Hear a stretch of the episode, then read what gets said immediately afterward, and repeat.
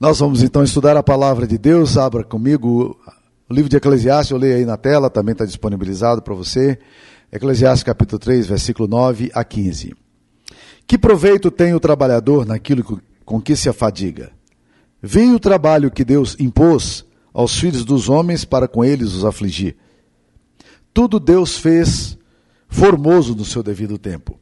Também pôs a eternidade no coração do homem sem que este possa descobrir as obras que Deus fez desde o princípio até o fim. Sei que nada há melhor para o homem do que regozijar-se e levar vida regalada. Também que é dom de Deus que possa o homem comer, beber e desfrutar o bem de todo o seu trabalho. Sei que tudo quanto Deus fez durará eternamente. Nada se lhe pode acrescentar e nada se lhe pode tirar. Isto faz Deus para que os homens temam diante dele. O que é, já foi. E o que há de ser também, já foi. Deus fará renovar-se o que se passou. Esta é a palavra do Senhor. Meus queridos irmãos, eu queria explorar essa expressão de Eclesiastes aqui, no capítulo 3, versículo 11, que diz: Deus pôs a eternidade no coração do homem. Eu queria falar sobre essa relação do homem com a questão da eternidade.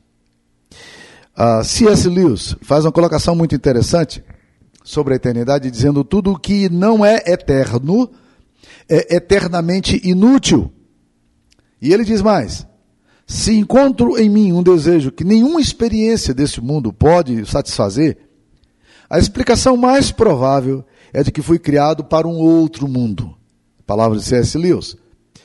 Pierre Teilhard de Chardin Cardan, um, um, um teólogo católico francês, disse uma frase interessantíssima. Ele fala assim: Nós não somos seres humanos vivendo uma experiência espiritual, mas somos seres espirituais com uma experiência humana. Esta afirmação me leva a pensar em algumas coisas. Queridos, não há cultura ou civilização, por mais remota que seja, que não tenha senso de divindade. Já pararam para pensar nisso? Isto mostra que o homem tem lá no coração dele alguma coisa diferente, alguma coisa eterna.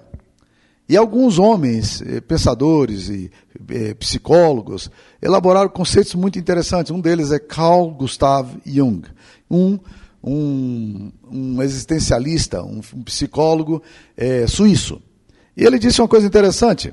Ele trabalhava, ele trabalha o conceito do arquétipo do arquê, desse primitivo, e do inconsciente coletivo. Deixa eu tentar falar um pouquinho rapidamente sobre isso aqui. Né? Ele afirma que na alma humana existe alguns pressupostos que ele chama de filogenéticos, que agem inconscientemente na humanidade. E um desses pressupostos é a divindade. Então, o ser humano, ele pode nascer do jeito que ele, que ele quiser. Onde ele nascer. Em que cultura ele nascer. Se não houver uma interferência educacional, cultural, é óbvio que haverá, mas ele vai nascer já na alma dele com um anseio, com uma projeção, com, a, com a, uma perspectiva de que existe algo transcendental, algo sobrenatural, algo místico, algo sagrado. Jung falava exatamente sobre isso. E ele diz também que existe o que ele chama de inconsciente coletivo. Você, antes de falar qualquer coisa, é como se fosse um instinto animal em você. Só que esse instinto animal ele é, ele é psicológico. Por exemplo, é, se um bichinho quando nasce, ninguém dá educação sexual para ele e ninguém dá é, é, como, educação de como se proteger. Mas ele vai aprendendo a se proteger. Porque já vem na alma dele a defesa. Ele vê uma cobra e já sabe que aquilo ali não é para se aproximar. Via de regra é assim. O animal aprende a se proteger e você pergunta quem foi que deu aula de segurança para esse animal? Ou quem foi que deu aula de educação sexual? No coração do homem existe uma dimensão que é essa dimensão do sagrado, do eterno. Quando a, a criança ela já tem uma sensação de, de aprendizado das coisas espirituais. Por isso que crianças possuem essa pegada. Elas gostam dessas coisas de Deus também. E se elas bem educadas, se nós, como pais, nos preocuparmos e sentar com elas, explicar, essas coisas serão é, despertadas e aprofundadas na alma dela. Então nós precisamos ensinar a Bíblia para eles. O apóstolo Paulo, quando vai escrever a carta, quando ele escreve a carta aos Romanos, ele faz uma afirmação muito interessante, no capítulo 1, versículo 20, que levam a gente a pensar exatamente nessa questão filogenética, essa questão do arquétipo humano. Porque ele fala no capítulo 1, versículo 20, que os homens estão negando a Deus, estão se afastando de Deus, né? Mas ele diz no versículo 20 o seguinte: olha, não adianta negar a Deus. Em Romanos 1, 20, o apóstolo Paulo fala: Porque os atributos invisíveis de Deus, e assim como o seu eterno poder, como também a sua própria divindade, claramente se reconhecem desde o princípio do mundo por meio das coisas que foram criadas. Tais homens são, por isso, indesculpáveis. Olha que, que frase interessante.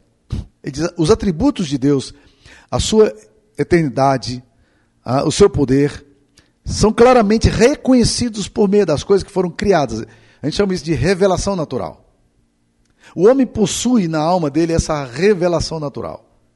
Ele olha a natureza e ele percebe por meio das coisas que foram criadas o poder de Deus. Interessante que a, a natureza leva você, projeta você, leva você a pensar numa coisa maior, numa beleza maior. E quando os homens negam a realidade de Deus, o apóstolo Paulo fala: estes homens são indesculpáveis diante de Deus, porque quando eles chegarem diante do Pai e disserem: Senhor, eu nunca te vi, Deus vai dizer: eu sempre coloquei manifestações minhas na natureza, eu sempre estive presente ali. Você não tem desculpas, você não tem justificativa. Não, não é séria essa colocação paulina que aparece aqui. E no capítulo 2 eh, de, de Romanos, ele continua falando dos gentios, dos homens sem Deus, no capítulo 1, eh, capítulo 2, versículo 15. Olha como é que ele descreve os gentios, os homens sem Deus. Estes, os gentios, os pagãos, mostram a norma da lei gravada no seu coração. Tem uma norma da lei gravada no coração dele.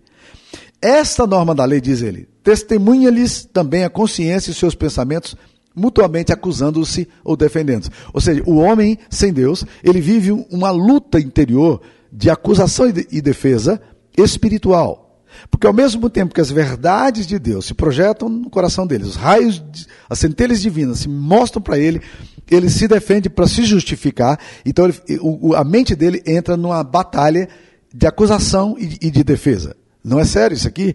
Pois olha o versículo do versículo 16 no dia em que Deus julgar, em que Deus, por meio de Jesus Cristo, julgar os segredos dos homens de conformidade com o meu evangelho. Esses homens serão confrontados no dia do juízo, na presença de Deus com o evangelho. Eles a vida inteira se defenderam de Deus. A vida inteira eles criaram subterfúgios. A vida inteira eles se justificaram. Mas eles não tinham nenhuma justificativa. Eles são indesculpáveis. E agora eles, serão julgados de acordo com o Evangelho. O ser humano será indesculpável diante de Deus no dia do juízo. Porque as evidências da realidade de Deus estão explícitas nas coisas que ele criou. Até mesmo sua divindade, seu poder, claramente se reconhece desde o princípio por meio das coisas que ele criou. A geração moderna proclamou a morte de Deus, principalmente num, num filósofo existencialista chamado Frederico Nietzsche, alemão. É, outro filósofo francês, Voltaire, ele chegou a afirmar que, que a ideia de Deus e o conceito de, das, da Bíblia era tão retrógrado, mas tão retrógrado, que dentro de poucos anos a Bíblia seria um livro ultrapassado e encostado no museu é, nas velhas livrarias. Sabe o que aconteceu? Olha, olha a ironia do destino. A casa onde Voltaire morava se tornou uma das maiores é, imprensas bíblicas do mundo. A Bíblia prevaleceu, Voltaire. A Bíblia prevaleceu. A realidade de Deus. Então, meus queridos irmãos, é, eu queria mostrar algumas coisas interessantes aqui. Primeira coisa, que esse conceito da eternidade que Deus colocou no coração do homem, voltando lá ao texto de Eclesiastes, capítulo 3, versículo 11, que fala: Deus pôs a eternidade no coração dos homens, me leva a pensar, meus queridos irmãos, que nós não fomos feitos para viver de forma transitória e temporal. A vida que agora desfrutamos é apenas uma passagem. Nós somos peregrinos, somos forasteiros, nós estamos habitando a temporalidade. A morte é esse acidente de percurso na vida humana, porque o ser humano não foi criado para a morte. A morte foi consequência do pecado e Deus advertiu a Adão, dizendo: no dia que você desobedecer, você certamente morrerá. Mas Satanás veio e sugeriu a, a Adão, dizendo: é certo que você não vai morrer. Deus sabe que no dia em que você comer do bem, do fruto do bem e do mal, você será igual a ele. Deus não quer competidor, Deus está mentindo, Deus constrói o um universo em cima de pressupostos morais falsos, ele está te enganando, ele não está sendo sincero com você. E o homem entrou na conversa do Satanás e ele tomou do fruto do bem e do mal, a esposa e o marido, e comeram. A morte, portanto, é uma coisa agressiva para nós, ela é inimiga, ela é um xiste na vida humana, uma invasora. Ela entrou de forma clandestina na história, quando o homem quis viver uma vida independente de Deus. Por isso que a morte sempre agride. É, por mais que saibamos que ela virá um dia, ela é sempre uma violência. E ela sempre nos fere muito. Então nós não fomos feitos para a morte, mas para a vida, porque esse conceito da eternidade está presente na nossa alma. A grande verdade é que nessa curta temporada da nossa existência, nós precisamos lembrar da frase de Heráclito: tudo flui, nada permanece. Nós não somos seres humanos passando por experiência espiritual, nós somos seres espirituais passando por experiência humana.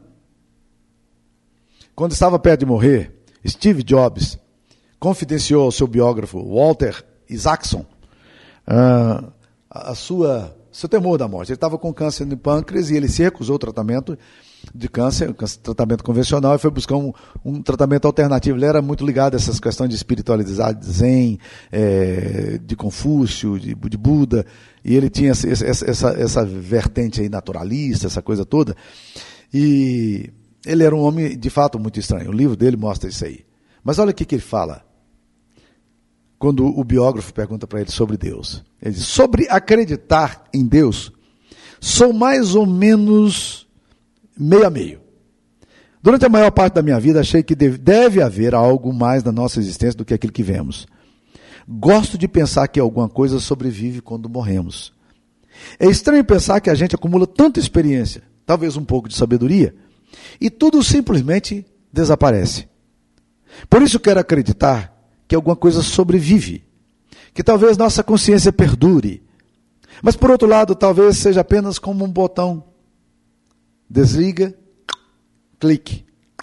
E a gente já era. Talvez seja por isso que eu jamais gostei de colocar botões liga, desliga nos aparelhos da Apple. Foi ele que criou. Você está entendendo o ponto, meu querido irmão? Steve Jobs está declarando aqui, olha, eu, eu realmente vivo distendido, porque por um lado eu não, não quero muito crer nessas coisas de Deus, mas por outro lado eu, eu me recuso a crer que a minha memória, que a minha consciência vai acabar aqui num clique. É muito pouco. É esse senso do sagrado que está aqui, meu querido irmão, presente na alma humana. Isso nos leva a um segundo ponto. O segundo ponto é que o homem tem um anseio pelo eterno.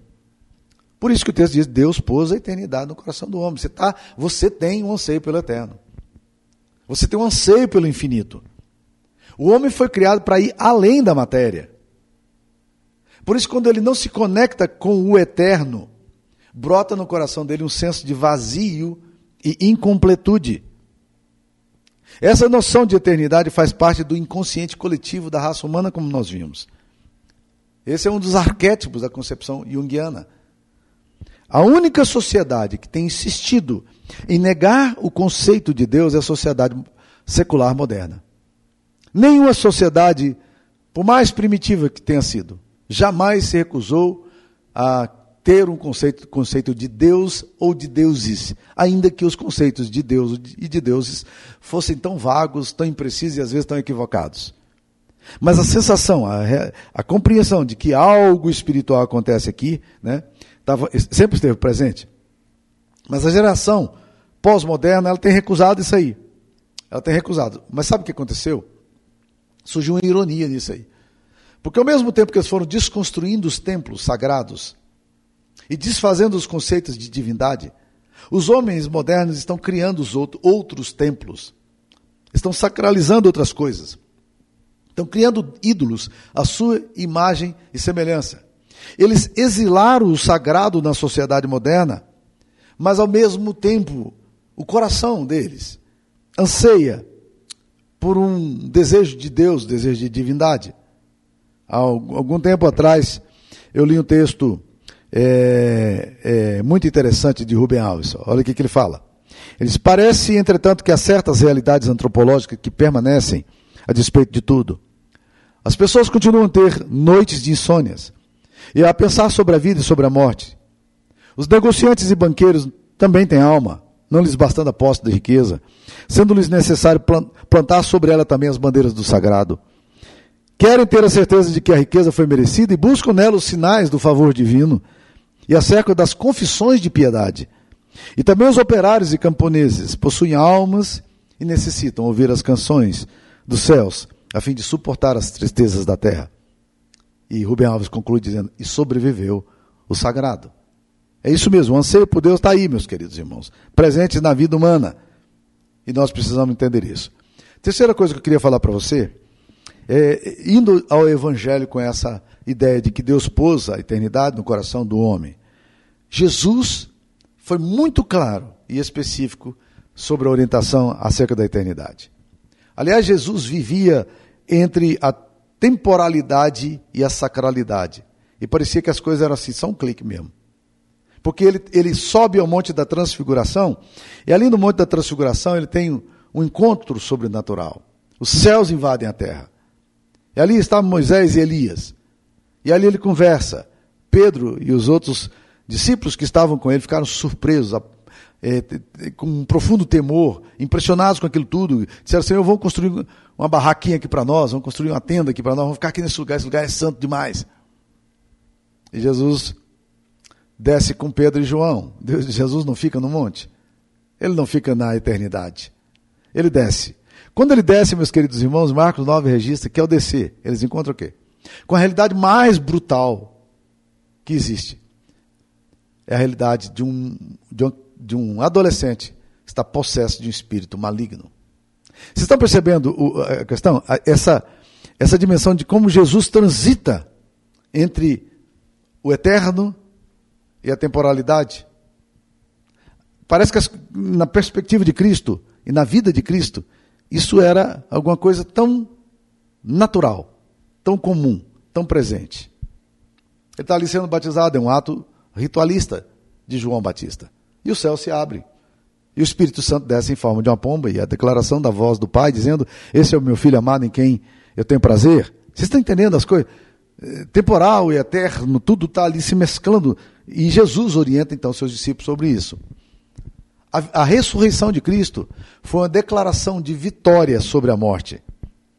Na primeira carta de Paulo aos Coríntios, Paulo explica isso muito bem. Diz: é necessário que este corpo corruptível se revista da incorruptibilidade 1 Coríntios capítulo 15, versículos 53 a 57. Vamos lá, todo o texto. E, e diz: E que o corpo mortal se revista da imortalidade. E quando esse corpo corruptível se revestir da incorruptibilidade, e o que é mortal se revestir da imortalidade, então se cumprirá a palavra que está escrita: tragada foi a morte pela vitória. Onde está, ó morte, a tua vitória? Onde está, ó morte, o teu aguilhão? O aguilhão da morte é o pecado, e a força do pecado é a lei. Graças a Deus que nos dá a vitória por intermédio de nosso Senhor Jesus Cristo. Paulo está falando aqui sobre, sobre a morte, meus queridos irmãos, e é interessante que ele faz uma sátira da morte. Porque o conceito da eternidade está tão claro para Paulo. A compreensão da ressurreição de Cristo, da nossa ressurreição, está tão claro que ele começa a ironizar. Ele fala: Onde está, a morte, a tua vitória? Onde está, a morte, o teu aguilhão? Sabe o que é aguilhão? É aquele ferro de espetar o boi que se usava é, com o, o, homem que fazia aquele trabalho de conduzir os, as, os bois de carga. Ele espetava para o boi andar mais rápido. Paulo está dizendo: olha, a morte tem um aguilhão, ela fica espetando a gente. Né? Mas quando ele olha para a ressurreição e fala assim: onde é que está você, morte? Você foi tragada pela vitória. Jesus ressuscitou. A eternidade transcendeu tudo isso. E é como se ele dissesse: eu, eu não tenho mais medo de você. Você não me ferrou mais. Esse aguilhão não me destrói mais. Eu, eu, eu não estou mais preso desse aguilhão. Onde é que está o seu aguilhão? Onde é que está o seu ferrão? A morte. Em outras palavras, morte, você não é de nada.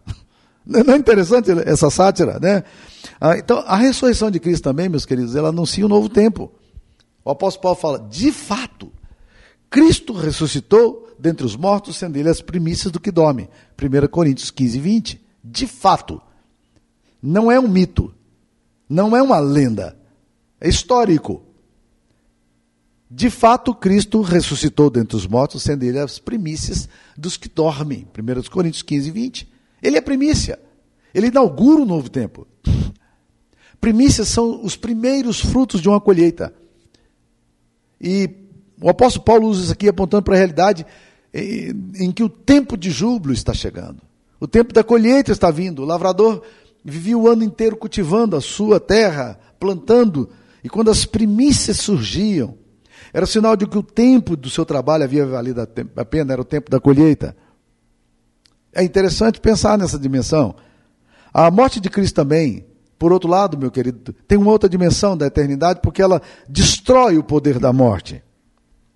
A ressurreição de Cristo tem essa implicação.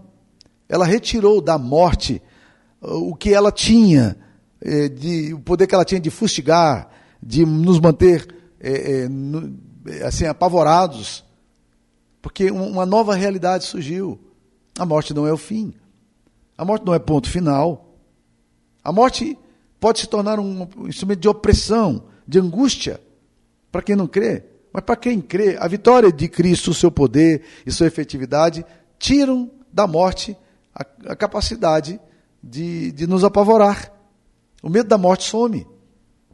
Quando nós somos capazes de crer na obra de Cristo, na vitória de Cristo sobre a morte. Então, porque o poder da morte foi relativizado, nós somos convidados a experimentar a presente vida. E é por isso que o autor de Eclesiastes vai dizer aqui uma coisa interessante. Ele diz: vamos experimentar a presente vida. Olha no capítulo 3, versículo 1, ele fala: tudo Deus fez formoso no seu devido tempo. Primeira coisa que está falando aqui, olha, nós precisamos experimentar o que Deus está fazendo. Nós temos uma vida aqui agora. A vida possui ciclos, como nós vimos no texto anterior. Né? Há tempo para chorar, há tempo para rir, há tempo para abraçar, há tempo de plantar, há tempo de colher, há tempo de juntar, há tempo de espalhar. Mas nós precisamos aprender a olhar para cada estação e a desfrutar cada estação, porque tudo fez Deus formoso no seu devido tempo. Nós também precisamos aprender a desfrutar do trabalho. É isso que ele diz aqui no capítulo 3, versículo 12. Ele diz: Não há nada melhor para o homem do que regozijar-se e ter vida regalada. E também é dom de Deus que possa o homem comer, beber e desfrutar o bem de todo o seu trabalho. Se você é uma pessoa que ganha, você fadiga no seu trabalho, mas você não aprende a desfrutar a criação de Deus e a desfrutar do seu trabalho, você está perdendo a benção do tempo que Deus está te dando e das oportunidades que Deus está te dando. Portanto, desfrute do seu dinheiro. Abençoe outras vidas com o seu dinheiro. Use o seu dinheiro para o seu sustento, mas aprenda a desfrutar. Agora, mais do que tudo, meus queridos irmãos, nós entendemos nesse texto aqui, Deus pôs a eternidade no coração do homem, que é um convite para nós, para a gente adentrar o mistério da vida.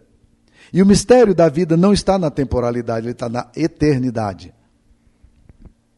A vida, é, Deus colocou em nós esse senso do eterno, para gente poder penetrar em, em coisas muito mais profundas que transcendem a materialidade, transcendem a concretude, né? porque a vida também é imateri imaterial e espiritual. Então nós precisamos aprender aqui agora. Na trajetória da vida existem mistérios, na trajetória da vida existem muitas questões difíceis de responder. E quando essas coisas difíceis de responder batem em nós, adentrar a eternidade se torna para nós uma das coisas libertadoras da nossa vida. Nós nunca vamos entender todos os mistérios da vida. Nós nunca vamos entender as razões da morte. Nem a questão do problema do sofrimento e nem da dor. A gente tenta buscar explicação.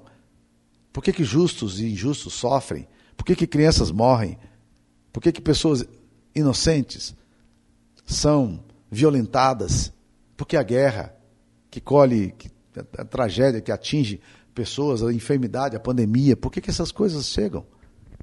E nessas horas você fica sem palavra, mas quando você vai para a dimensão da eternidade, você adentra um outro espaço em que a, a transitoriedade e a temporalidade não é capaz de responder você. Deixa eu tentar exemplificar o que eu estou falando. Eu já aprendi isso algum tempo atrás. E tenho feito algumas vezes na minha vida. Pessoas que chegam para mim e elas querem todas as respostas. É, é, como se elas dissessem assim, pastor, o senhor que tem contato com o Criador lá com Deus, né? Você tem um canal aberto, vai lá e responde para nós essas questões. E eu olho tudo isso com grande espanto, meus queridos irmãos. Primeiro porque eu não acho que, que eu tenha exclusividade nenhuma. Eu creio no sacerdócio universal dos crentes, todos nós podemos nos aproximar diante de Deus. E há pessoas com muito mais experiências espirituais do que eu tenho. Louvado seja o nome do Senhor por isso. Segunda coisa, é que eu não tenho todas as respostas. Não tenho mesmo. Mas eu já aprendi a fazer uma coisa interessante. E já fiz algumas vezes isso.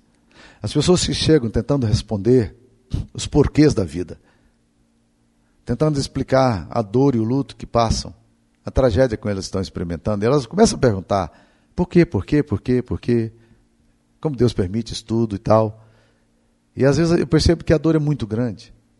E qualquer resposta que eu der será insuficiente para aquilo, porque não é a resposta filosófica que ela busca.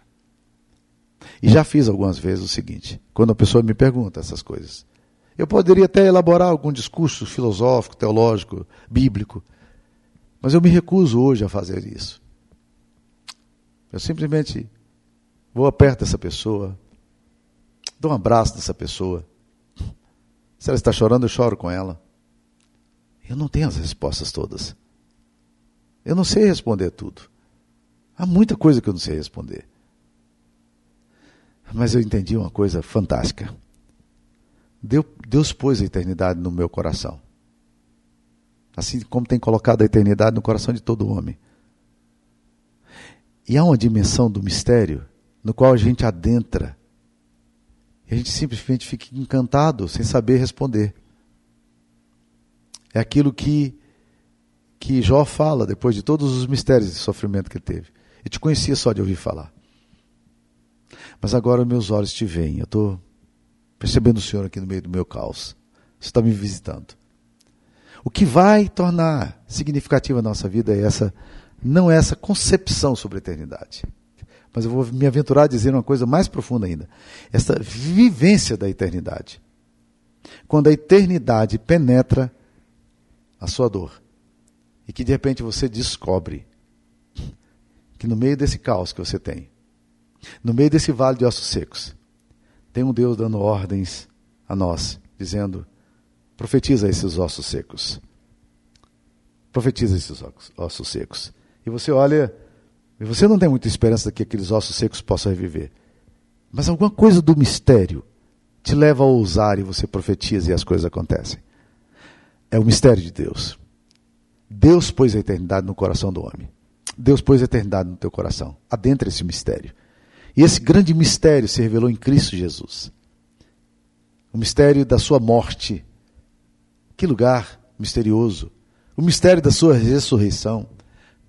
O mistério de Cristo ser elevado à vista de todos. O mistério de Cristo estar governando, reinando pelos séculos dos séculos ao lado do Pai, no trono sentado à destra de Deus. Adentre esse mistério. Ou deixe esse mistério adentrar você.